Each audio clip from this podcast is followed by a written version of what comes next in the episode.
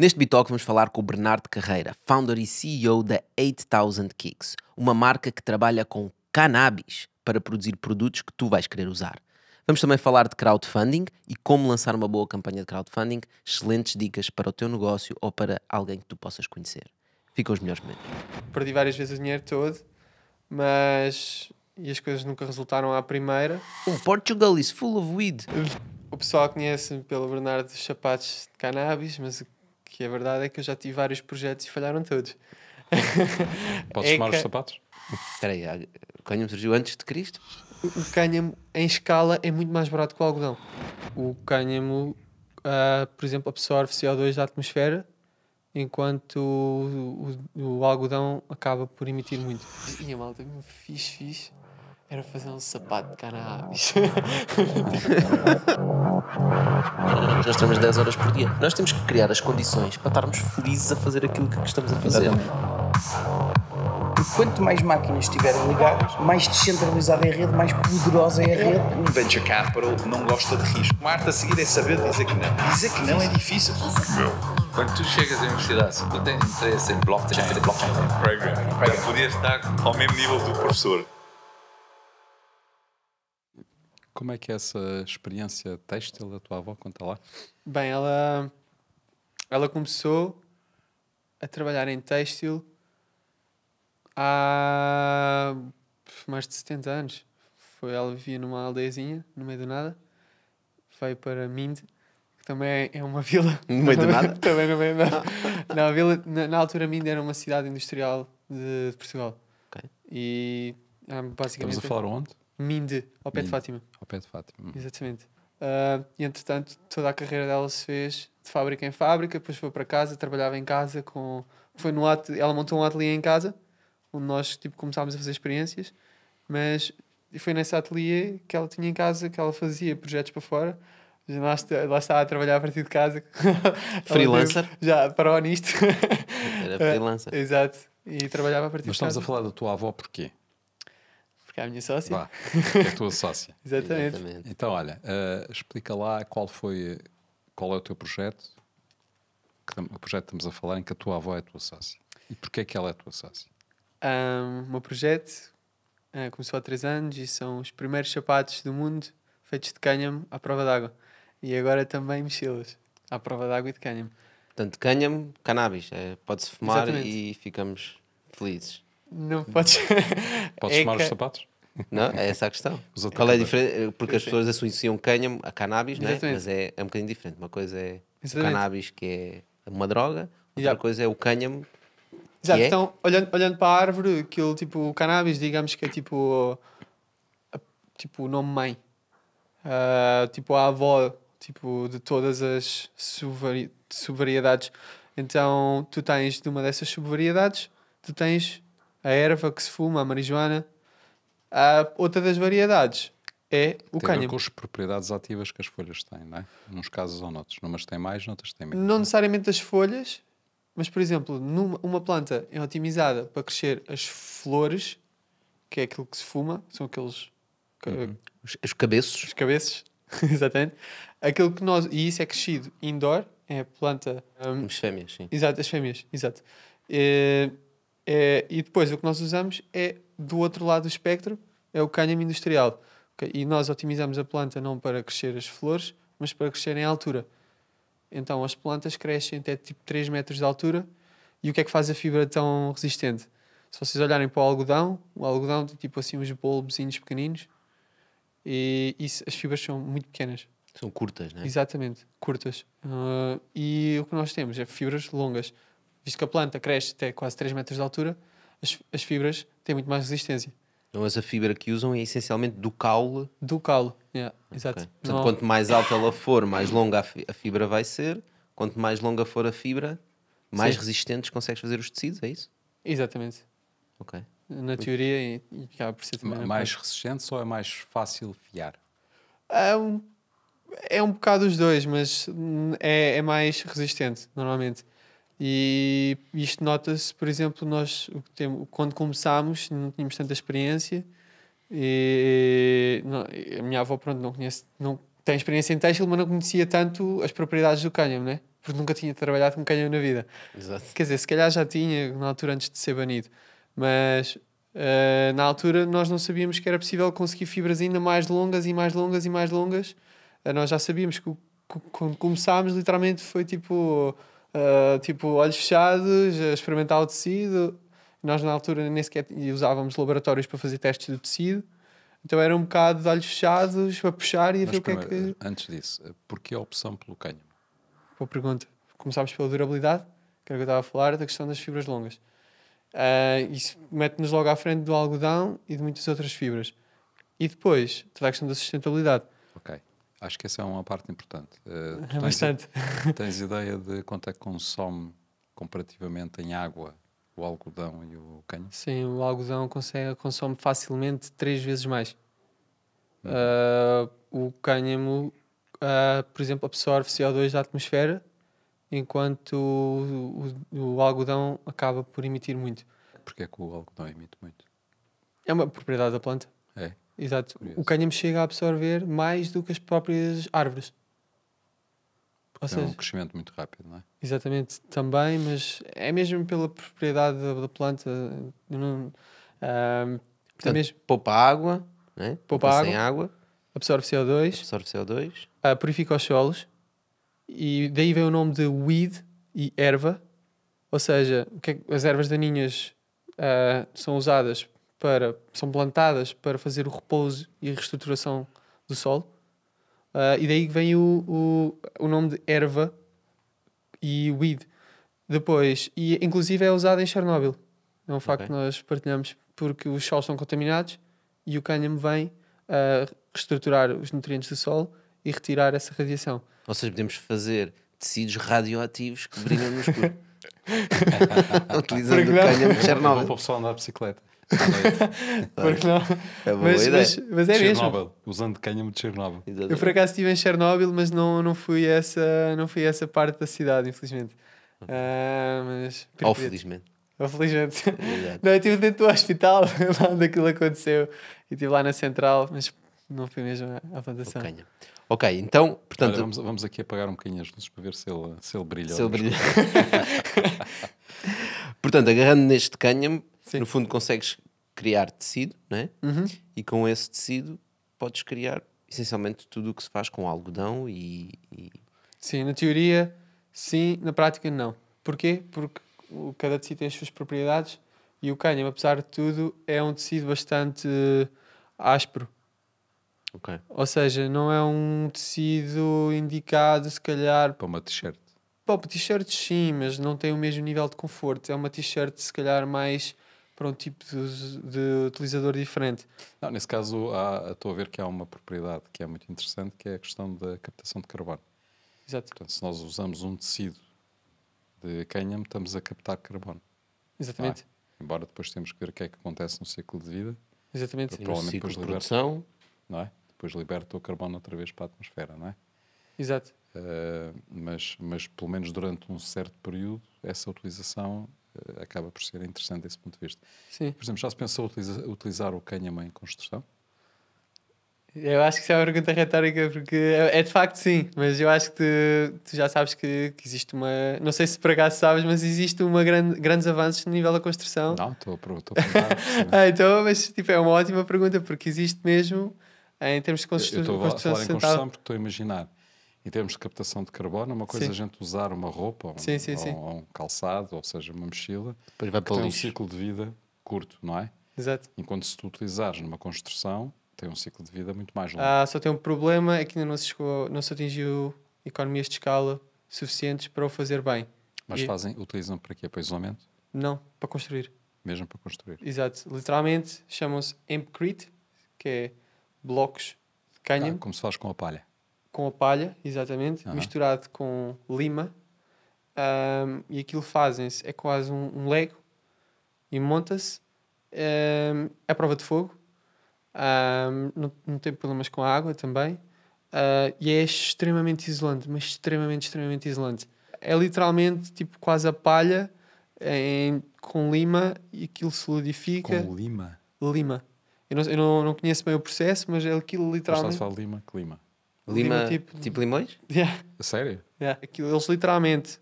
ah, pronto, há vários vídeos disto no YouTube. Eles têm o género de um, de um formeiro que tipo para tijolos. E eles têm tipo uma prensa, e prensam o cânhamo lá dentro. Depois, primeiro metem a lima, isto fazem um género de uma argamassa, depois prensam tudo. E aquilo tem um, um Por formato. Por vistos, o ácido da lima deve dar alguma reação química com o Exato. Que que solidifica. Portanto, e, e, e secam isso, não é? Exatamente. E aquilo Certo. ganha o formato, onde é do, do molde. Ah, só que pronto, isto é, isto é feito manualmente. Normalmente a ideia é fazer em série, né? E porquê Mas- que não está massificado? Ou seja, estamos a falar... E tu há bocado disseste uma palavra Sim. que eu reparei que foi antes de ser ilegalizado, não é? Porque, Exato. pelos vistos, parece que o cânhamo já foi ilegal. O cânhamo já foi ilegal, mas o Bitalk não é. Portanto, aproveita para consumir todo o nosso conteúdo e subscreve o nosso canal. Exatamente. Ah, explica só um bocadinho isso. Foi ilegal Mas agora Foi. é, é completamente legal? o cânhamo? Sim. Sim, o cânhamo é. O cânhamo erva? industrial é. Cannabis? Não. A erva? Mas não é Não, preciso licença para produzir? O cânhamo é um processo. É preciso uma licença, uma licença. mas não é tipo nada tipo de outro mundo. Portanto, o cannabis, aquela que é a, a droga, digamos assim, não é? É preciso uma data de licenças, demora muito tempo. Ah, o cânhamo, que não tem essa propriedade de Cresce a céu aberto. Podes plantar. Uhum. E porquê que foi legalizado? Porque havia esta confusão entre os dois? Exatamente. Ou seja, isto começou tudo na década. Pronto, existe todo um historial nos Estados Unidos de utilização da fibra. Entretanto, ah, Até houve um carro qualquer, não foi? um carro. Não um carro, carro exatamente, do da Henry Ford. Ford. Exatamente. Aquilo era um género de plástico de cânhamo. Portanto, Ah, o Henry Ford construiu um carro exatamente. de cânhamo. Cânhamo. E eu posso-vos mandar um vídeo em que o carro era extremamente resistente, em que ele vê-se no vídeo ele a bater com um machado na chapa do carro e o carro não homologa. Eu tenho esse vídeo no, no meu Instagram, do 8000 Kicks, e posso-vos mandar. Aquilo está tipo incrível. Ah, e também ah, o carro Isso seria, movia-se. seria uma ruína para os bate-chapas. Exatamente. Tiver de mandar abaixo. Portanto, no fundo, o cânhamo foi apanhado numa espiral ah, quando Negativa. houve nos Estados Unidos todo aquele movimento da ilegalização das drogas e todas as drogas eram más, não é? Sim. Portanto, olharam, olharam para, o, para o cânhamo e para o cannabis, era isto é tudo a mesma coisa, vamos ilegalizar. E coisas que já estavam a ser utilizadas com a fibra de cânhamo deixaram de ser utilizadas. Exato. Isto foi tudo uma espiral e depois o lobby do papel e o lobby do algodão. Na altura, o algodão a ganhar muita força nos Estados Unidos, especialmente no Sul, a, a fazerem lobby para dramatizar ah, tipo o cânhamo. Mas porquê o lobby do papel? Porque estamos a falar de produtos substitutos. Também podes fazer papel de cânhamo. Sim, sim. O que é que, o Mas que, é que não dá para fazer com o cânhamo? para fazer tudo. Não, é, tem uma. é- lá está, o é uma planta est- estupidamente versátil. O problema neste momento, e que me afeta a mim diretamente, mas cada vez menos, é, é o custo da matéria-prima. Por exemplo, a fibra de algodão custa à volta de 3, 4 euros por metro quadrado. Eu estou a pagar quase 20, 25. Porquê? Porque é difícil de arranjar, porque não é toda a gente- todos os agricultores que fazem. Porque é, é difícil arranjar cânhamo. Exato. Há pouca produção, no fundo. pouca é produção. Exato. Por exemplo, aqui em Portugal. Não é a transformação, ou seja, quando falas. em- Também, também. Ok. Ou seja, aqui em Portugal está-se a começar a- aquela roda do eu faço, tu produzes, tipo eu processo, alguém usa. Eu já estou a usar, está-se a começar a fazer em Portugal, por exemplo. Ah, aqui há uns anos nem sequer havia. Ah, as máquinas que temos são de há 50 anos, então esquece. E aquilo que está, por exemplo, existe uma máquina que Porquê é é que as máquinas já há 50 anos esquece? já não, não é tecnologia. não Tecnologia antiga, na altura em que usavam um cânhamo. Depois, entretanto, ilegalizaram o cânhamo. As Exato. máquinas pararam no tempo. Exato. E agora tá, o cânhamo está a voltar e é preciso criar máquinas específicas para há fazer essa produção. há Não 50 funciona. anos que não, funci não funcionam ou não servem. Não servem, não funcionam, Não são não eficientes. são eficientes, tudo. Por exemplo, ali na. Não, porque nós temos o exemplo do, Do Burel. Em que estão a usar máquinas de há 50 anos e mais. Mas também não são mega eficientes. Eles estão a utilizá-las porque fazem um trabalho diferente. Não é? É- ok, mas conseguiram, estão a conseguir fazê-lo, então é- Sim, mas não é, não é. Por exemplo, eu, eu conheço fábricas que podem processar a fibra que eu preciso, mas nunca eu conseguia usar aquela fibra a fazer sapatos. E a fibra não ia ficar bem feita o suficiente, apertada o suficiente, e tipo a malta ia-se começar a. Por exemplo, eu, eu não fui a, pessoa, a primeira pessoa do mundo a fazer sapatos de cânhamo. A razão porque o meu projeto é mais bem os sucedido. teus sapatos são de canho. São assim. Claro, achas que eu vinha para aqui de sapatos? Não, não. Eu, mas eu, a única coisa, a diferença entre mim e os outros é que eu realmente eu tenho a minha avó e eu consegui fazer um sapato em que realmente parece um sapato, não tipo um sapato que parece de corda. Portanto, estás a dizer é que no fundo o que tu inovaste foi no processo da, da transformação da matéria-prima, não é? Exato. E que aquilo que estava a ser feito com o cânhamo no mercado já Exatamente. antes de tu estás a fazer eh, era mais, eh, digamos, fácil de des- destruir, Era não era sim, durável, era difícil de produzir e vocês procuraram encontrar uma forma de produzir de forma diferente. Portanto, como tu produzes eh, é diferente daquilo que se produz, Uhum. Sim. produz no cânhamo em geral. É isso? Sim, eu, eu basicamente aquilo que fiz foi ah, comecei a agarrar. Eu não, é assim, eu não tenho as minhas próprias fábricas, eu trabalho com pessoas que começaram a desenvolver isto. E à medida que nós, quando começámos, as nossas especificações de cânhamo não eram tão apertadas. Neste momento, nós somos extremamente exigentes com o tipo de fibra, com o tipo de tecido, com o tipo de GSM, grams per square meter. Tipo, tem tipo, tudo perfeito. Então, este cânhamo que nós usamos a fazer este modelo já é para aí a quarta ou quinta evolução e tem de estar ali no ponto. E este tipo de evolução que nós temos tido ao longo do tempo é uma evolução que nós notamos que, que os outros não estão a fazer. Ou seja, quanto mais tempo passa, mais iterações nós temos no produto, mais o sapato fica próximo a um sapato. Ou seja, a tua inovação é do ponto de vista de, de- de- não ao nível do, do produto que é usado, não ao nível do tecido, mas sim no produto manufaturado, é isso? Exato, é mesmo, eu acho que é mesmo ao nível do tecido. A nossa grande diferenciação. Mas tu compras o tecido, Não, não, ele, ele, ele faz com as fábricas de acordo com aquilo que ele quer, não é? Exatamente. sim, mas se as fábricas fazem isso, fazem Podem para fazer ele, para fazem outros. qual- qualquer, Exatamente. qualquer outro, não é? Nós, nós, os contratos que temos, eh, aquela fibra produzida daquela maneira eh, é para nós, mas é assim. eh, não é fácil eu chegar ao pé de uma fábrica e dizer: Olha, nós ensinamos a fazer isto e agora vão. Produzir só para nós. Exato, E eles dizem, ok, mas então vende mais, porque eu preciso produzir mais. Exato, né? isto não- e, e depois tu, tu trabalha, desde com a, com a China, sabes como é que funciona na China. Exato. Claro. Eh, Eu trabalho na Roménia, não há de ser muito diferente. Eh, portanto, aquilo que nós estamos a tentar crescer aqui é um bocado a ser o número um e a grande, nossa grande diferenciação também acaba por ser a marca. Porque eh, aquilo que se vai passar é que na, na área dos sapatos e do. é, é, é relativamente fácil para uma. Não vai ter a mesma qualidade, mas é fácil para uma empresa começar a produzir sapatos de cânhamo. Não vai ser o mesmo tecido que o nosso, mas vão ser sapatos de cânhamo. Até vão copiar o nosso design. A Allbirds, vocês conhecem a certo? Uma empresa gigante, um unicórnio de sapatos, ah, que apareceu, foram copiados pela Amazon, acabou a história. Tipo, vão fazer o quê? Processar a Amazon e processaram. E o quê? Certo. E a Amazon disse, ok, eu pago e vou continuar a... Vender, Vai fazer o que tem entretanto que já se fazer. pagou os processos todos e aquilo vai arrastando e ninguém paga nada. Olha, mas antes de irmos à, à tua marca, o 8000 Kicks, né? É assim que se diz? Sim, exatamente.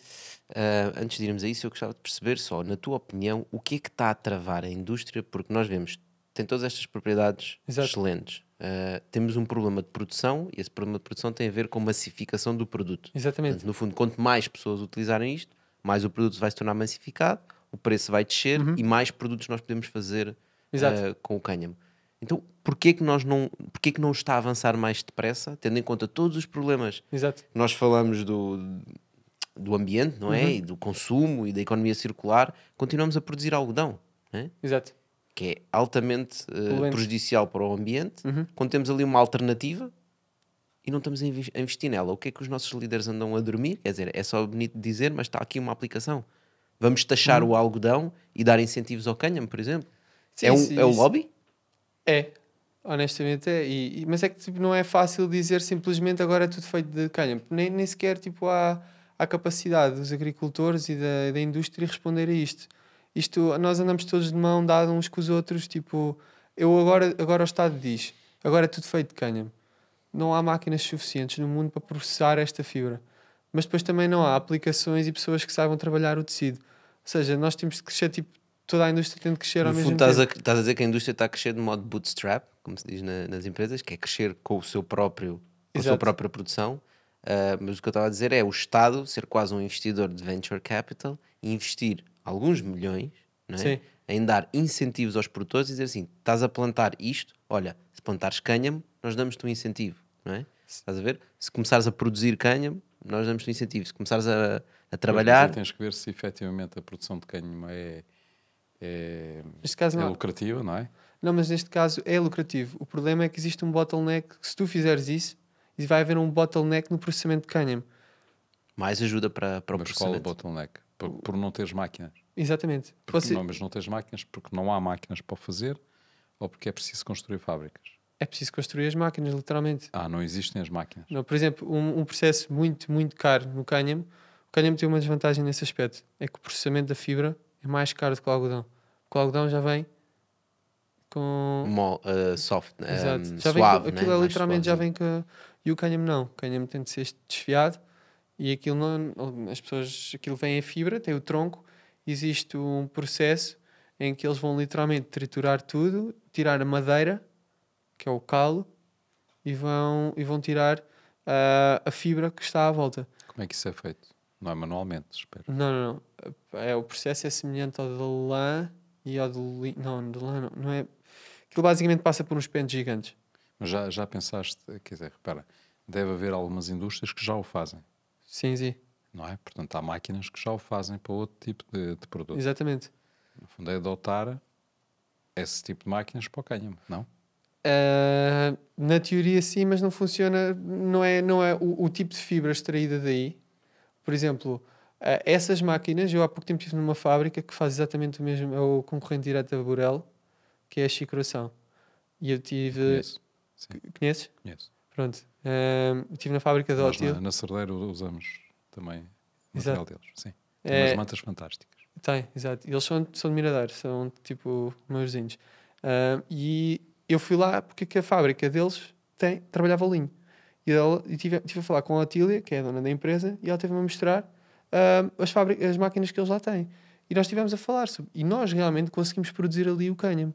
O problema é que aquela fibra que ela extrai ah, não vai dar para fazer ténis. Vai dar para fazer, se calhar, tapetes. Porquê? Porque ah, a maneira como eles tiram o fio. Lança tapetes, cânhamo. É assim. Sim, mas os tapetes não vendem tanto como os ténis. Quem é que tem tapetes? Está aqui um. Mais tapetes. Não é como de antes que toda a gente tinha tapetes em casa. Essa fábrica de tapetes foi à falência, onde a Otília tem agora a fábrica. Mas era uma fábrica de- que fazia imensos tapetes. Agora, quem é que tem tapetes? Ninguém tem. E eu quero fazer ténis. Ténis não, tipo, têm margens maiores e toda a gente compra ténis porque toda a gente tem pés. Mas nem toda a gente tem tapetes em casa, né? Tu estás a usar fábricas na China e na Roménia, né, segundo percebi, Uhum. para conseguir produzir os tecidos que tu necessitas de cânhamo. Exatamente. Portanto, obviamente também a matéria-prima há de vir eh, alguns daí, não é? Exatamente. Não levas matéria-prima de Portugal para, para a China Não. nem para a Roménia para processá-la, certo? Exatamente. A própria matéria-prima vem da Roménia e da China. Pronto, a própria. Ou seja, nós estamos a, E é por isso que estão lá as fábricas que conseguem processar como tu queres. né? Exatamente. Novamente estamos a incentivar o desenvolvimento da China e agora da Roménia. Quando se calhar, se nós produzíssemos cânhamo cá Uhum. e se conseguíssemos processá-lo cá, conseguimos criar aqui uma indústria, porque provavelmente, não- ainda não falaste nisso, mas se calhar temos condições muito boas para produzir cânhamo em Portugal ou não. Temos, Temos sol, sim, temos é? bom sol. Temos sol. Não, Temos isso- isso- sol cheios de eucalipto, podemos cortá-los e meter cânhamo. substituir os eucaliptos por cânhamo. Sim, é, é assim. Essa... Isso até era bom para o turismo, né? Porque o pessoal vê as fotos e diz: Ei, não tens noção, Portugal is full of weed. né? Era excelente para, para, atrair, para atrair turismo também. Sim, é, completamente. Ahm, mas respondendo à tua pergunta, é assim, isso não é, tem um, sido- é um comentário, não é? É assim, eu, eu sou português. Somos, somos os três, né? Mas sabes qual é que é a piada? Eu chego aos Estados Unidos, que é o meu mercado, e toda a gente me atira a cara: Is it made in the US? É verdade, mas isto não desculpa, não, desculpa, não, não, não desvaloriza o argumento. Ah, eu tento fazer em Portugal, ah, metade da nossa produção de sapatos é feita cá, e poupava-me imenso dinheiro eu ter o cânhamo feito cá. Claro. Pronto. Ah, agora, o problema é literalmente não- o tecido não tem a mesma qualidade, não tem a mesma, o, o mesmo preço, ah, mesmo com. E os contentores estão caros, Muito caro. muito caros. Portanto, tipo. Já agora, só para o pessoal ter uma ideia, pré-pandemia, e não é só a pandemia Uhum. que influencia os preços do, con- do transporte hoje em dia, mas pré-pandemia, a média de um contentor andava à volta dos mil, dois mil dólares. De onde para onde? Da China para cá? Da China, por exemplo, da China para a Europa, hoje em dia anda nos 20 e tal mil dólares. Portanto, Yeah. é um aumento de 10 vezes do custo de transporte, que Yeah. é brutal. E já houve alturas em que contentores estavam a 600, 800 dólares. E portanto, neste momento, a 25 Não mil dólares. Pois, a 25 mas tu mil dólares é uma- loucura. Bernardo, podes ter uma gran- o grande desafio de, de verticalizar a produção de cânhamo. Pá, Foi um é. bocado o que fizeram no Borel. Voltamos outra vez ao Borel. É- Mas preciso mais dinheiro no bolso. Precisamos de não é- investidores, também temos investidores a Pode ouvir ser a isto. tua visão. Tens não é? investidores, Vais buscar verdade. investidores que o façam, em que tu possas ter produção de cânhamo Uhum. em Portugal e haver incentivo em termos de produção de cânhamo. A partir do momento que tu vais comprar a produção, isso já é um incentivo para qualquer agricultor, não é? E, e- e se tiveres capacidade de o processar de acordo com aquilo que tu precisas, não é? Exatamente. Consegues verticalizar toda uma indústria e tu dominas de A a Z todo o processo industrial. E não só, e incentivar, se calhar, mais empreendedores em Portugal a lançar outro tipo de produtos, porque têm aqui a matéria-prima disponível e têm o know-how. Não sei se isso é possível, que investimentos é que isso seria necessário, mas Sim, existe todo um investimento em maquinaria, fábricas e honestamente não é o foco. O teu foco é ténis. não, não, o meu, o meu foco é literalmente o. É, é o- Marca, né? é o desenvolvimento da marca, o desenvolvimento do last. Pronto, da última. Vou buscar o. Não tenho a verticalização, não, óbvio que não tenho as mesmas vantagens competitivas se tivesse, mas eu, eu sou um bocado da, escola do. Tento fazer muito outsourcing para diminuir o meu risco financeiro.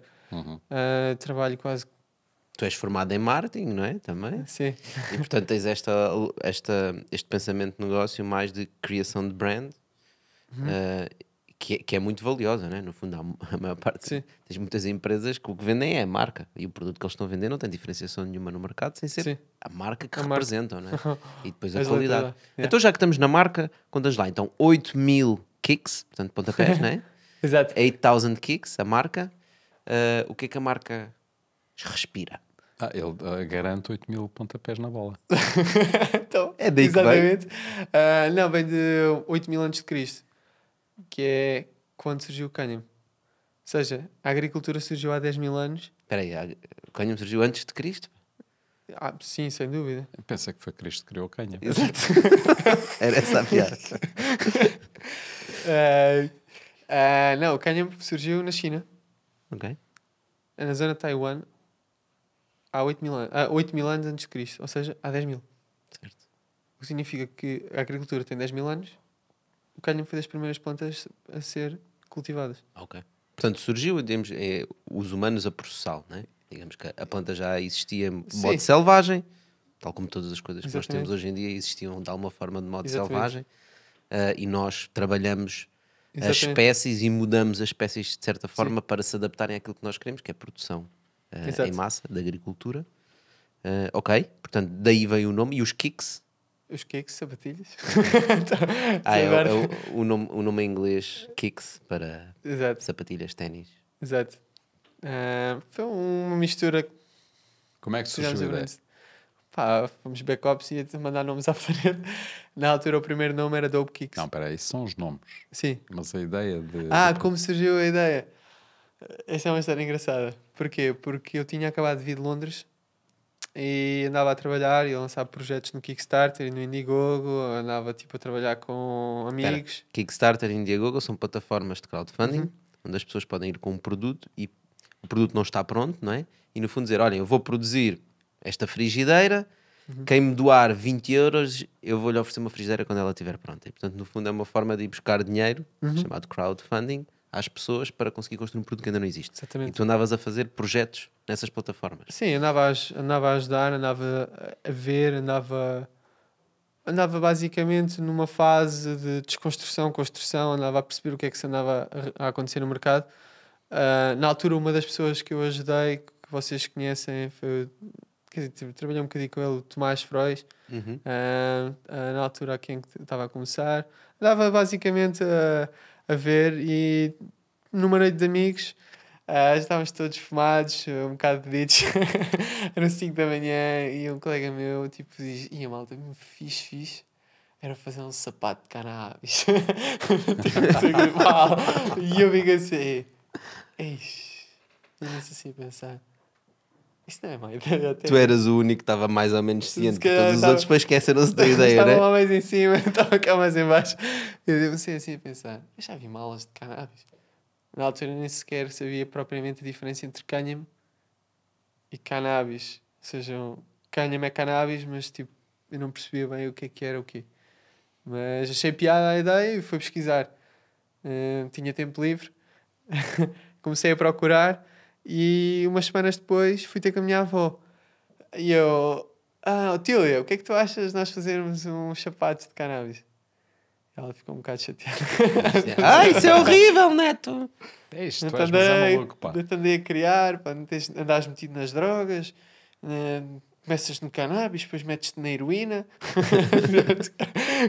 Agora passou a falar em sapatos, já estou a falar em heroína. Eh, e depois, tipo, ela, tipo, não, não, houve ali uma, um- uma fase um bocado complicada, até que eu trouxe cânhamo, tecido.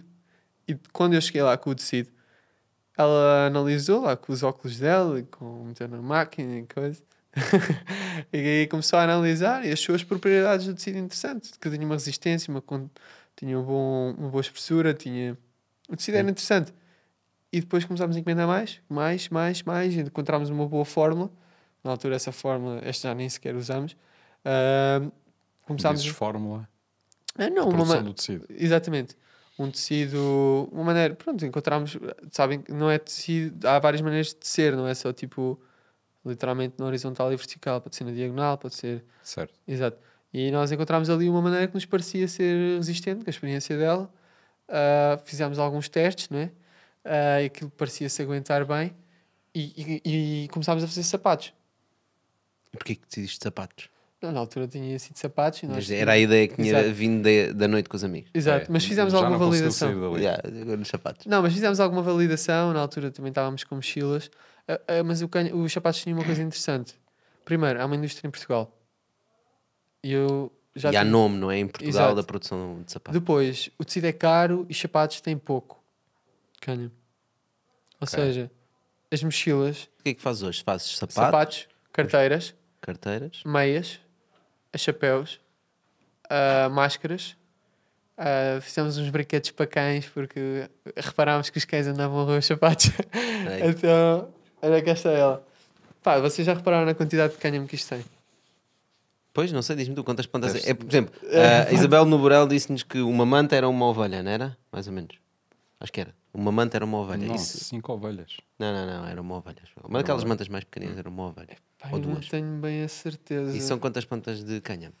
Pá, mas bastante. Está aqui quase. Ah, não, cinco ovelhas era um, um- uma cabine, o forro de uma cabine como a gente tem. Ok. Ahm, não tenho bem certeza, mas isto ainda dá uns. um meio hectare. Meio hectare? Não, não, se calhar estou a exagerar. Ok, ok. não, mas tenho, não, tô, não, tenho, não tenho uma noção, tipo, porque eu compro também. Bom, isso dá para quê? Eh, três pares de sapatos? Ah, mais. Cinco. Não, não, três, três, três, Três? três, três.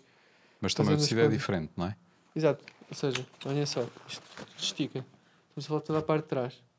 Não, mais de três pares. Uhum. Um pé cabe facilmente aqui, outro pé aqui, outro pé aqui. E quatro a cinco pares.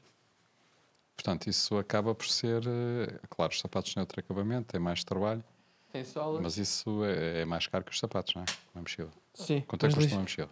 As mochilas vamos estar a... Lançámos no Kickstarter 89 dólares, mas vamos vender por 159 ah, dólares. Temos, temos- neste momento o preço está em dólares, está no Kickstarter. E um par de sapatos? Um par de sapato está a 130 euros. Ah, ou seja, a questão aqui é que nós já, se tivéssemos começado com as mochilas, não tínhamos tido capacidade de as vender. Porque o tipo, de- nós agora com o tempo, ah, aquilo que nós temos feito é, nós começámos a trabalhar com uma gramagem de tecido. Uhum. Aquilo que nós fizemos foi ah, diminuir a espessura do tecido precisa, e melhorar a confecção do mesmo. Ou seja, precisamos de menos, mas o que tu temos é muito mais resistente. Tu estás a falar das mochilas ou dos sapatos? Os 800 gramas por metro quadrado é no caso dos sapatos. Exatamente, foi quando nós No começamos. caso das mochilas, é menos, a gramagem é Sim. inferior. E os sapatos agora também E os é- sapatos também é inferior. Porque foram melhorando o Exatamente. processo, né? O que Ou seja, estás a dizer é se fizesses na altura mochilas, elas ficavam demasiado caras. caras e pesadas. etc. Exatamente, exatamente. seja, podíamos ter tido essa oportunidade, ou então tínhamos que comprometer no tecido e as pessoas andavam-se a queixar que elas rasgavam. Certo, e já não tinha a durabilidade que tu vendes. Exatamente. Então, mas como é que se, como é que se vende uma marca de sapatos? Boa pergunta. Não é? Estou a tentar descobrir. é muito Sim, um processo de já aprendizagem. vendes, já vendes ténis, já vendes sapatos. Como é que isso se começa? Tu estavas a dizer, por exemplo, há pouco, Exato. Uhum. fizeste os testes com a tua avó, fizeste os primeiros sapatos, lançaste o quê? Uma campanha no crowdfunding, foi a Exato. primeira forma como lançaste os sapatos. Sim, nós começámos com a campanha de crowdfunding, que era uma área que eu já tinha algum conhecimento, e fizemos tipo, um marketing pesado, com muito Facebook Ads, com muito PR. Que, com... que explica lá só esse processo, porque a ideia que eu tenho é quando tu fazes um- uma campanha de crowdfunding, muito do trabalho é feito antes da campanha começar, não Ah, é? 90%. 90% do trabalho é feito. Temos criação de bases de dados, etc. não é? Hum, Porquê? Exato. Explica o que é que é preciso fazer antes. É assim, quando o lançamento de uma marca, ah, pronto, 90% do processo é antes. Quando se lança a campanha, normalmente já é tipo está para gol. Mas em que é que se consiste esses 90% de trabalho? Esses 90%, primeira coisa, protótipo. Ah, e conseguir um produto diferenciador. Porque é assim, se, se é para lançar um, um produto em crowdfunding, convém que ele tenha uma distinção clara de que aquilo que já existe, senão as pessoas vão à loja e compram. Ah, ponto. Ah, então, esta é muito importante, diferenciação clara. Depois, assim que tivermos a diferenciação clara, protótipos. Depois temos os protótipos, imenso conteúdo. Imagens, ah, vídeos e depois No fundo, para montar a campanha de crowdfunding, não é? Exatamente. Tu queres ter lá muitas imagenzinhas, queres ter tu a trabalhar no, GIFs. na bancada, vídeos. animações de como é que os sapatos vão ser, no fundo Exatamente. para seduzir as pessoas para, para arriscarem, porque as pessoas quando estão numa campanha de crowdfunding estão a arriscar o dinheiro Uhum. que aquele produto poderá nunca sair do papel. é? Exatamente. Ah, depois, também, muita validação por parte de, de influencers, mas, não, mas nós vamos muito para o YouTube, não é o influencer de Instagram. É o influencer de YouTube, é um influencer blogger que escreve e diz às pessoas: Malta, this is good shit. Literalmente. Encontrei esta marca, eles estão a produzir este produto, Sim. é bué fixe, Vi. vocês deviam. testei, é à prova d'água, é, é aquilo que eles dizem que é, basicamente. Porque no há fundo é uma campos. review, não é? Eles fazem uma Exatamente. review do teu produto, mas então já tens que lhes entregar alguma coisa. Exato, Que são os tais protótipos que estavas a falar. exatamente. Ah, ou seja, é sempre, convém sempre ter um, já um início de produção. Quando se- há quem não faça isso, mas depois ah, as conversões, quando chegam ao Kickstarter, não vão ser ah, as melhores. Porquê? Porque o pessoal vai ter dúvidas. Será que esta malta entrega? Será que existe mesmo? Uhum. Será que eles conseguem produzir? Se fizeram um protótipo, pai, tu sabes, trabalhas em produção, ah, fazer o protótipo até é relativamente fácil. Os problemas vêm depois quando começa a produção. Produção em massa. Exato. E, e isso, nós tivemos imensos problemas desses. Ah, e depois começa todo um processo de construção da comunidade. Nós começámos literalmente roots, Do zero? criar um Instagram, criar um Facebook, criar um Twitter, ah, chamar os amigos, partilhar, os amigos partilham, não sei quanto. Depois, aí lá está, o poder de ter um produto diferente chama logo muita atenção. E então nós quase que começámos a ser partilhados organicamente. Ah, depois começámos a atingir também meios de comunicação, já quase organicamente. Porquê? Porque o pessoal, tipo, yeah, sapatos de cannabis feitos pela Bernardo e pela Atília. Exato. Exato. Ou seja, isto ajudou imenso. Mas E- diz a história, não é? Exatamente. Mas estamos a falar de divulgação que vale zero porque nós somos tipo aqui de Portugal e quem compra no Kickstarter é nos Estados Unidos. Se calhar tínhamos ah, algum pessoal interessado, mas será que estas pessoas iam comprar no Kickstarter? Pá, se calhar alguns, mas não era aquilo que nos ia levar para o nível que nós precisávamos para produzir. Ou seja, quantidades mínimas. Então, o que nós começámos a fazer foi lead gen, lead gen, lead gen, lead gen, lead gen, lead gen, lead gen, lead gen. Que é Ah, isso? Lead gen? ah, basicamente, literalmente, fazer publicidade para os Estados Unidos, ah, trabalhar com mídia lá, ah, trazer tráfego para o site, dizer que vamos lançar uma campanha de Kickstarter, e o pessoal inscreve-se e depois temos todo um processo em que vamos ah, fazendo, ah, explicando às pessoas, tipo, imagina, tu inscreves-te para uma campanha de Kickstarter que vai sair daqui a dois meses, nós vamos te explicar, visita o e-mail 1, visita a fábrica, o e-mail 2, as propriedades do tecido, vamos todas as semanas dizendo vem aí, vem aí, e o pessoal vai. E isso era através de ads digitais, portanto, Facebook, Exato. etc. E também depois fazíamos isto por e-mail. Ok, portanto, no fundo, vocês faziam é colocavam ad, ahm, publicidade digital, adquiriam pessoas com frases catchy, não é? Tipo, primeiros ténis de cannabis. Uhum. O pessoal ia encaminhado para uma landing page onde vocês recolhiam o e-mail de- dos clientes, literalmente. depois colocavam-nos num, num género de um funil em que os Exatamente. ias educando e Uma mailing seduzindo. list, não é? Uma mailing, Mailing list, list. que ia, mas com, com vários momentos, ou seja, tu se eu já entrei na mailing list há um mês e tu entraste agora, tu Uhum. vais receber informação diferente da minha. Exatamente. Porque estás num funil em que ele te vai educando e vais percebendo, ok, isto produto é fixe, é, ok, isto vai sair, epá, Ih, eu quero mesmo brutal. comprar isto. Mas é de sempre a trazer valor. Então, e quantas pessoas tu conseguiste colocar nessa mailing list? 10 mil. 10 mil. Sim. E quantos depois investiram mesmo? Assim, nos primeiros dias tivemos tipo. Tivemos para aí 100, mas no final da campanha tivemos 2.500. Ou seja, Desses 10 mil ou entretanto houve outros? ah, eu não tenho. Eu não, entretanto, também houve outros, né? Uhum. Ah, porque depois a nossa publicidade continua. Ah, nós íamos para clubes de. Não é clubes, de grupos. Lá está, íamos para grupos focados com pessoas, porque o nosso nicho acaba por ser. Nós depois chegámos a uma conclusão interessante: é que o nosso cliente não é o o podhead, é o. Pothead é é o pessoal que fuma, Yeah, fuma exatamente. gansas. Exato, exatamente. Ah, o nosso pessoal é educado e conhece e trabalha e tem uma interação forte com o cânhamo. Às vezes é produtor, às vezes. E essa malta E a normalmente malta conhece. sensível às questões da sustentabilidade. provável. Exatamente. E normalmente essas pessoas já conhecem as propriedades do cânhamo. Ou seja, a pessoa X, aí a tal, ah, o Bernardo faz sapatos de cannabis. Bacana. Yeah.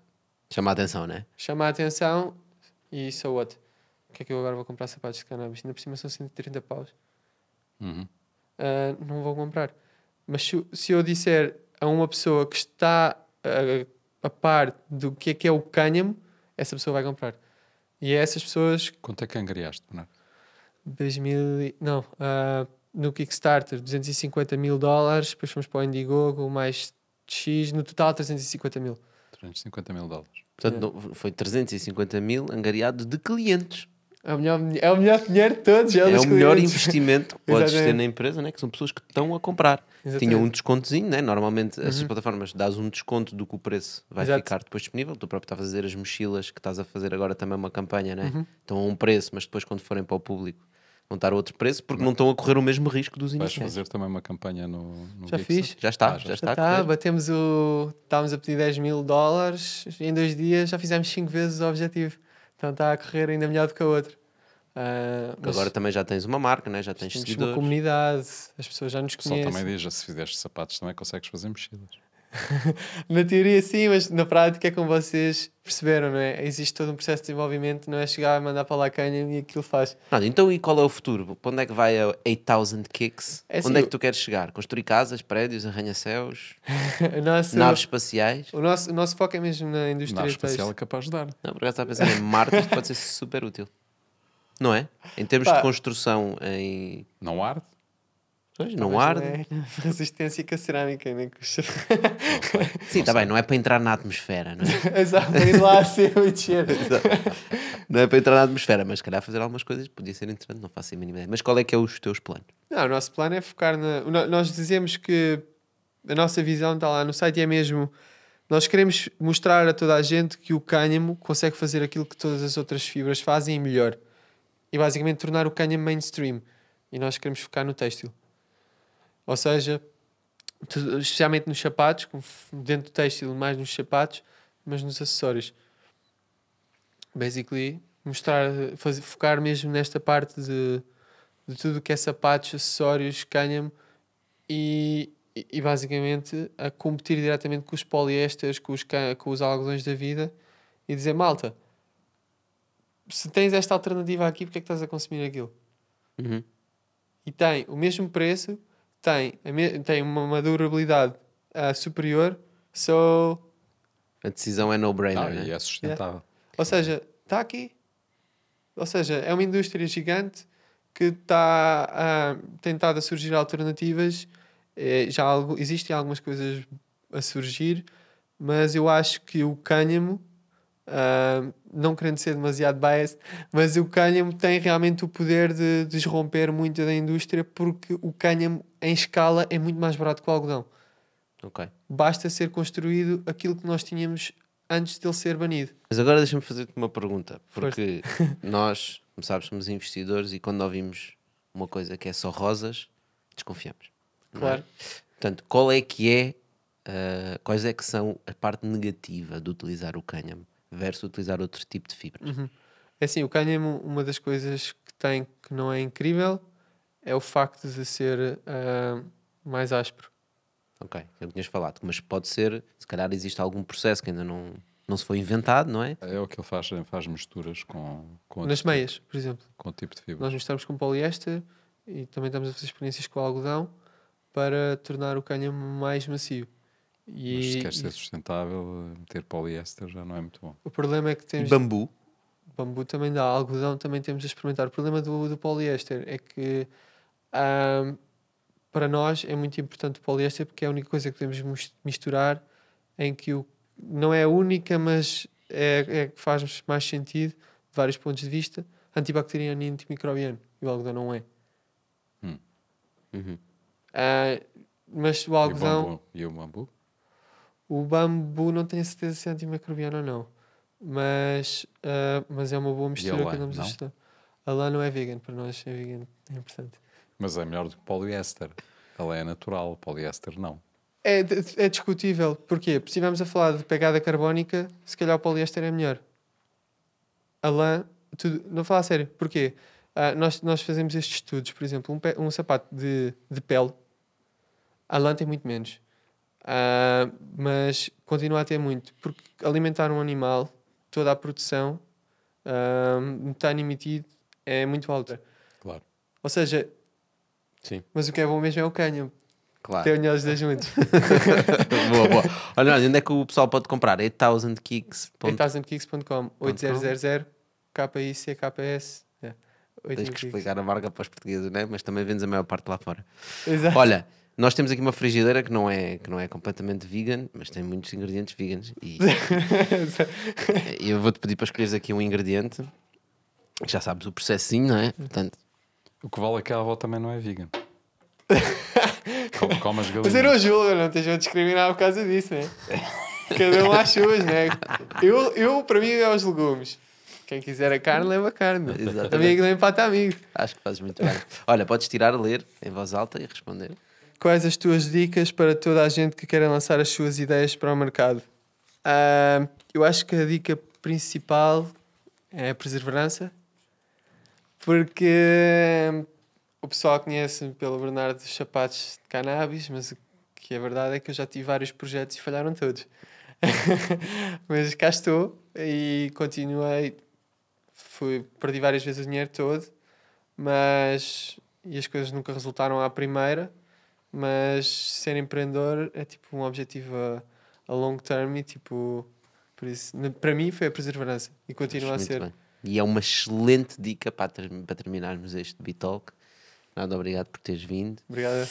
Uh, já sabem, pessoal, nós estamos nas plataformas, não me canso de dizer isto. Não temos um crowdfunding, mas nós precisamos de vocês e precisamos que, que partilhem. Uh, hoje tivemos uma conversa sobre cannabis, de certeza que conhece alguém que, que quer comprar uns ténis destes ou uma mochila e, portanto, partilha o episódio com ele e subscreve Ou o nosso canal. produzir, can- ou queira produzir Ou cânhamo, queiram produzir cânhamo ou, ou montar uma fábrica, Isso é que era falar. ou outros produtos à volta. não é? Portanto, existe aqui um mar de oportunidades. Já sabem, voltamos para a semana. Obrigado, Obrigado. Dano. Nós estamos 10 horas por dia. Nós temos que criar as condições para estarmos felizes a fazer aquilo que estamos a fazer. E quanto mais máquinas estiverem ligadas, mais descentralizada é a rede, mais poderosa é a rede. Um venture capital não gosta de risco. Marta a seguir é saber dizer que não. Dizer que não é difícil. Quando tu chegas à universidade, se tu tens interesse em blockchain, blockchain. Para poder estar ao mesmo nível do professor. Portanto, tu estavas a dizer que é preciso perseverança. Mas tu lançaste todas essas, essas empresas, não é? Ah, mas quando foste lançar agora ah, o, o crowdfunding dos ténis, já tinhas uma bagagem de conhecimento completamente diferente a lançar e lançaste precisamente crowdfunding porque já tinhas experiência no crowdfunding, não é? Porque podias ter ido buscar dinheiro de investidores, mas não foi isso que te passou pela cabeça. Foste, Sim. foste para o crowdfunding primeiramente. Exatamente. Há por várias razões. Primeiro, eu não sou apologista de ir a investidores. Existem vários amigos meus que preferem o, o contrário. Eu, na minha opinião, eu não consigo pedir dinheiro a alguém se eu próprio não tiver confiança financeira, confiança em termos de valor do produto, confiança em termos de mercado. Porque o produto pode ser incrível, mas não haver mercado. E se eu não tiver as métricas que eu me sinta confiante a transmitir a outra pessoa, também não sou eu que vou. Não, não me sinto bem a estar a pedir dinheiro a outra pessoa. Ah, por isso, para mim, o crowdfunding faz, faz muito mais sentido, fez muito mais sentido neste sentido. Depois, Mas É. também tinhas um produto que era adaptável ao crowdfunding, não é? Se tu fosses lançar um, Exatamente. um, Sim. um SaaS, Exatamente. Isso é importante.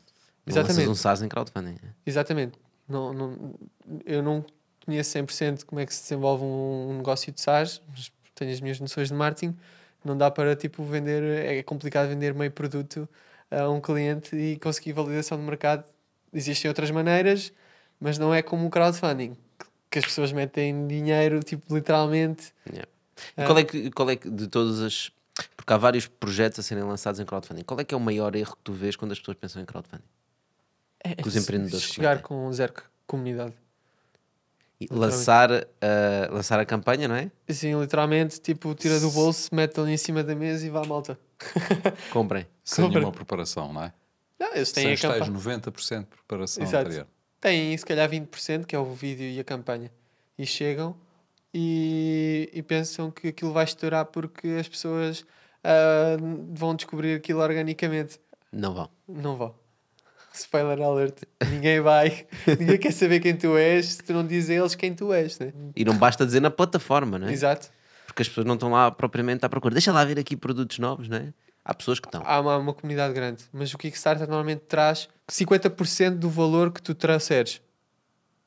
Ou seja, Ok. se tu trouxeres, que é o que está a passar. Acrescenta-te cin- Acrescenta-te 50%, do que tu 50% trazes. daquilo que tu, tu trouxeres. Exato. Nem que seja, nem que não é literalmente em compras, mas, É Por exemplo, network. por exemplo, o que está a passar agora nas mochilas, como nós fizemos um lançamento mesmo canhão, nós tipo, no literal, não estamos a notar que o Kickstarter está a ver, para lá que estes bacanas estão aqui com um projeto fixe. Isto está a ganhar atração, Está vamos ajudá-los e a- Exato, porque o, o, Kickstarter funciona como o Google, eles têm de servir a comunidade deles. E o Google também tem de apresentar resultados que interessem às pessoas. Então, se tivermos um projeto que não interessa, ah, um gajo que está a fazer uma cena qualquer que não interessa a ninguém, uma frigideira. frigideiras vende, há uma, uma empresa que vendeu frigideiras incríveis no Kickstarter e levantou 2 milhões em dois meses. e este. estás- Pá, o projeto. Mas o que é que a frigideira tinha de diferente então? Era, eu honestamente eu não, eu, Não eu não, não comprei frigideira, mas tinha as propriedades antiaderentes, tinha um design incrível, tinha, depois também lançou facas. Assim, quem é especialista em cozinheiro e tal e valoriza, Percebe uh, as Exatamente. propriedades, não é? A Se diferenciação. cá há facas que dava para cortar dentro da frigideira. cortavam automaticamente. Já que estou Não, mas podias usar na frigideira sem arriscar, não é? É isso que estavas se a pensar. exatamente. Às vezes também dá jeito. É O projeto, grande não, é um projeto é incrível e é um nicho. E eles estão a, a, a- trabalhar aquele nicho. E o projeto, eu sei que o projeto é de Nova York, já falei com os founders algumas vezes. E aquilo tipo está tá a funcionar.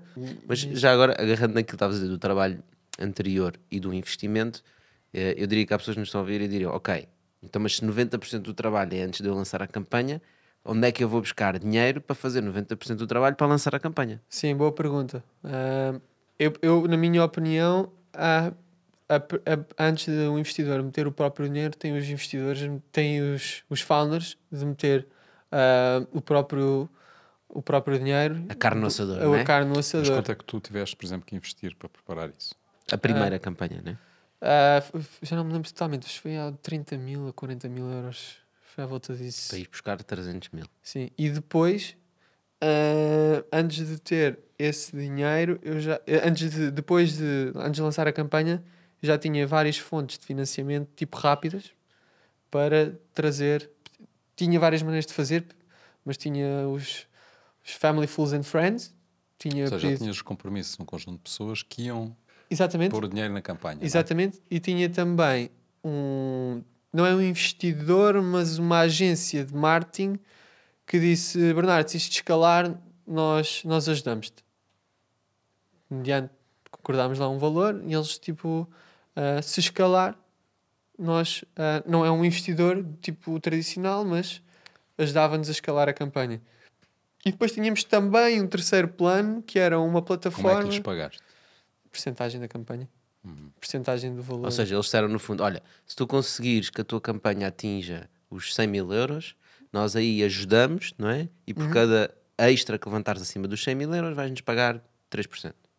é literalmente isso. É uma coisa deste É género. assim, tipo, imagina, ah, para escalares, para chegámos aos 50, as coisas estavam a funcionar, tinha a atração que precisava para mostrar, entretanto o dinheiro estava a acabar, já tinha gastado muito em vídeos e tal, ah, conteúdo, blá blá blá, e eles ah, disseram, ok, ah, temos a validação, temos as métricas que precisamos, nós vamos cobrar ah, 3% por cada, pelo valor total investido em marketing daqui para a frente. E eu, ok, eles investiram, meteram a comissão deles, no final eu recebi o dinheiro, paguei-lhes a eles, ah, recebi o dinheiro que tinha investido e tal feito. Bora começar a produzir. Portanto, no fundo, eles, eles estavam a gerir o seu próprio risco, não é? Que é Uhum. do género, ok, nós vamos colocar o nosso trabalho e o nosso dinheiro nesta campanha, queremos algumas certezas de que a campanha está a funcionar, não é? Exato. Tu tens o upside excelente, que é não tens que tu que investir, eles é que vão investir, pagas uma margem por isso, os clientes recebem o produto, everybody's happy. Exatamente. Mas atenção, quem teve de meter o dinheiro inicial e testar, testar, fui eu. Fui eu que tive de dizer, malta, é isto que funciona, estes três anúncios, estes quatro anúncios, para estas pessoas, ahm, para com este preço, é este produto. Eles literalmente só têm de agarrar no próprio dinheiro deles e fazer assim. Uhum. Pronto. E está feito, 3%. Sim, mas é 3% de comissão eh, em cash, Exato. não é? Portanto, a empresa continua 100% tua. Exato. Não é? Exatamente, Também tens essa exatamente. vantagem, porque se fosses ter, fosses ter um investidor, não é? Ter Exatamente. connosco, nós dizemos, pá, é fixe, Bernardo, mas pá, nós queremos a equity do negócio, nós queremos o upside no futuro. Exatamente. não é? É, assim, é, tem vantagens e desvantagens, o caixa é imediato. E, e vês muitos portugueses a lançar projetos de crowdfunding? Tens empreendedores que vão ter contigo? Sim, bastantes portugueses. Eu ainda vou fazer uma pergunta. Eh, qual- quanto tempo é que tu demoraste no período de preparação e quanto tempo é que durou a campanha? A campanha dura dois meses. Período de preparação, por exemplo, das mochilas demorou-nos um ano. Um ano. Dos sapatos demorou. O primeiro, né? O primeiro Sim. crowdfunding que fizeram? Sim, dos sapatos demorou ah, oito meses. Tem uma explicação. E primeiro nós falhámos o nosso próprio, o nosso próprio primeiro deadline, que era para lançar, lançar em janeiro, que é quando os anúncios estão mais baratos. Ah, e porque nós não estávamos a contar com uma coisa, é que quando tu já tens o negócio em mãos, quando eu estava a começar, não tinha nada para fazer, sem ser sapatos. E eu desvalorizei esse facto. Ah, e quando fui lançar, assumi que o mesmo tempo dava para eu lançar o mesmo produto, exceto que tinha tudo o resto a fazer. então não deu. E, tinha literalmente o, o last quarter, que é um, não, o principal, não é? Para trabalhar. Então quando chegou a janeiro, disse, nunca mais, nunca mais. Então tivemos de adiar. Ok. E, e- e tu disseste dois meses durou a campanha, Exatamente. mas ao fim de quanto tempo é que tu dirias, epá, isto está a ser um sucesso? Seja, o que é que é o milestone para tu sentires que a campanha está a correr bem? É, É, angariares logo no primeiro dia X%? É, o- é o quê? é, no primeiro dia. Nas mochilas foi numa hora. É, Ok. Mas o, que é que é a métrica normal no crowdfunding? É nos primeiros 4, 5 dias angariar tipo 50% do investimento que estás a procurar? Ah, não, é, tens várias métricas que te apontam ao sucesso, mas normalmente o primeiro dia e a velocidade com a qual tu bates o, o dinheiro que precisas é importante. Mas depois, o que é muito importante é o. ah, as pessoas, desses 10 mil, as pessoas vão comprar. O problema é. Então, ok, e aqueles que não compraram logo? Porquê que não compraram? Será que já não querem? Ou será que estavam só à espera para ver se batia o golo? Estás a perceber? Se, ok, agora já está financiado o projeto, já vai acontecer, já posso investir. Ou seja, o risco, né? porque existe o risco no crowdfunding, que é que tu dizes, eu quero 100 mil euros. Não tens o risco, porque o dinheiro é devolvido. é? Não, Se não. eu- eu- Eu, o risco para as pessoas. Ou seja, as pessoas querem ver o projeto financiado antes de investirem, porque é tudo ou nada. Se Tá o bem. projeto não for financiado, o dinheiro volta para as pessoas. O dinheiro volta. Sim, mas qual é o risco que eles têm? é o risco de tempo, de timing, né? Tipo, Vai mas o acho que dinheiro empatado? tens o dinheiro empatado. Mas, mas e para que é eu vou, para eu vou comprar os ténis, posso comprar aqueles ténis ali. Agora meto 100 euros Mas ali. não é grande risco. Não, Não? acho que não é por aí. Ninguém quer financiar projetos que dão ali a arrasar o objetivo mínimo. Porquê? Porque são projetos que estão ali, se calhar, mesmo a puxar e se calhar eh, têm um problema qualquer e quantidades mínimas e depois já não conseguem acertar e olha, foi o projeto à vida. E eles, se calhar, pediram pouco dinheiro porque queriam atingir logo o objetivo e Exato. receber uma parte e pode não ser suficiente. Exato. Tu E neste, nas mochilas quanto é que pediste? 10 mil. 10 mil euros. Era a 10 mil dólares. 10 mil dólares, que era a quantidade mínima, mínima que precisávamos ah, para, para fazer aquela quantidade mínima de mochilas. Já nem é o Canham, porque o Canham nós já temos quantidades mínimas preenchidas há muito. Isso estava para fazer quantas mochilas? Vamos fazer ah, 100. 100 mochilas. Exato. 10 mil dólares dá para fazer 100 mochilas. Ah, desculpa, estou a dizer quantas é que eu precisava de vender. Ah, para fazer os 10 mil dólares precisava de vender 100 mochilas. Ok. Para, mas dava-me para fazer muito mais, conseguia fazer uma, umas, eh, umas 400. Mas Ah, também existe, nós estamos a falar do risco, mas também existem alguns scams nesta área do, do crowdfunding. De tu Exatamente. depois de receberes o dinheiro podes não, não conseguir devolver. Uma coisa é não atingires o objetivo e a própria plataforma devolve o dinheiro às pessoas. Outra coisa é levantares o dinheiro e, e não entregares o produto. É, né? aconteceu uma vez, felizmente, quando estava nessa altura a trabalhar em, a ajudar projetos. ah, conheci um bacana que era amigo, não sei quantos, e que me apresentou um que estava a lançar um projeto. Eu ajudei-os no marketing, investi 5 mil euros do meu próprio dinheiro, quadripliquei o dinheiro. Ah, as coisas estavam a correr incrivelmente. Quando chegou a hora de receber, desapareceram. Tinham uma empresa fictícia nos Estados Unidos. Ah, contas bancárias que os, os backers nunca receberam. Ah, e depois sabem qual é o pior de tudo? É que eles, antes de se irem embora, meteram uma- a minha cara na- no site deles ah, e na campanha. E o meu nome e o meu LinkedIn. Ok, depois tu é que foste levar com Yeah. angry customers. Um bocado foda. É, depois explicar às pessoas. Ainda hoje recebo algumas mensagens por causa disso. Foi mesmo tipo má onda.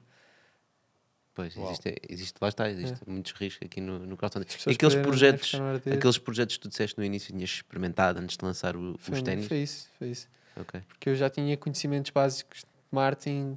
Eu trabalhei muito tempo em PR, tenho os contactos na Bloomberg, na The Times, Forbes. Meti os gajos no Digital Trends. Eh, Meti esses, esses eh, em vários. Gadget Flow. eh, Tech, mais. Tipo, canais importantes. Eh, depois fiz também publicidade online para eles.